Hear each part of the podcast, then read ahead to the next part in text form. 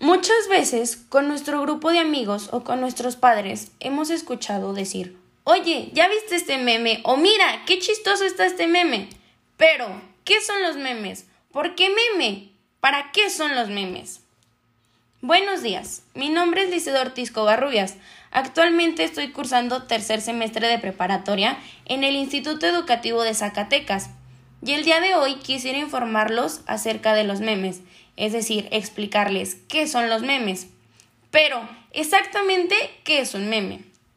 Popularmente se conoce como meme a un tipo de contenido que se propaga mediante las redes sociales, que consta de la asociación deliberada de elementos, por ejemplo, una imagen, un texto e incluso audios, en una misma unidad significante, de lo que resulta la representación de una idea, concepto, opinión o situación, suelen ser llamados específicamente memes de Internet.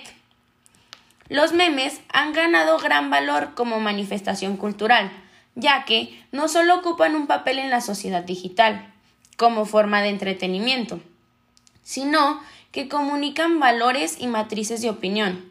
Permiten, por lo tanto, registrar o captar las ideas fuerza que mueven en el imaginario colectivo o en la sociedad. Un meme se replica rápidamente a través de las redes sociales, pero también va evolucionando a medida que se difunde. Por ejemplo, un meme puede consistir en una imagen a la que los usuarios van añadiendo su propio texto e incluso imágenes y movimiento. Pero no te creas todo lo que lees en Internet solo porque haya una foto con una frase al lado.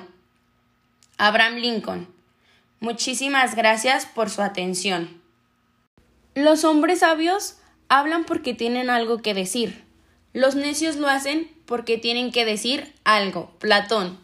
Buenos días, mi nombre es Isidro Ortiz Covarrubias.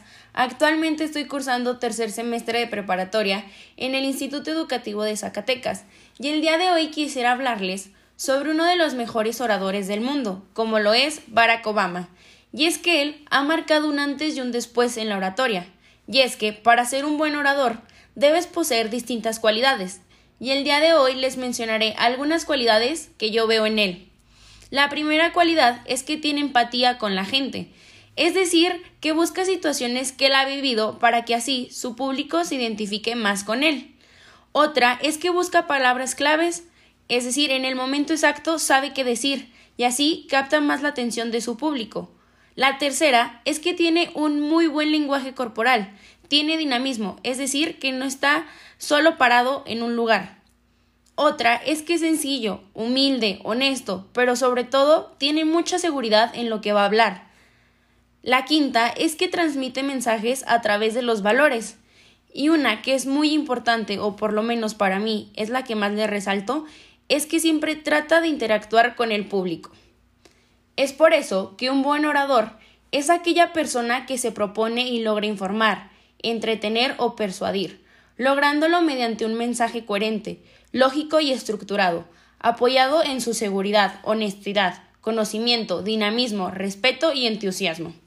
Muchísimas gracias por su atención.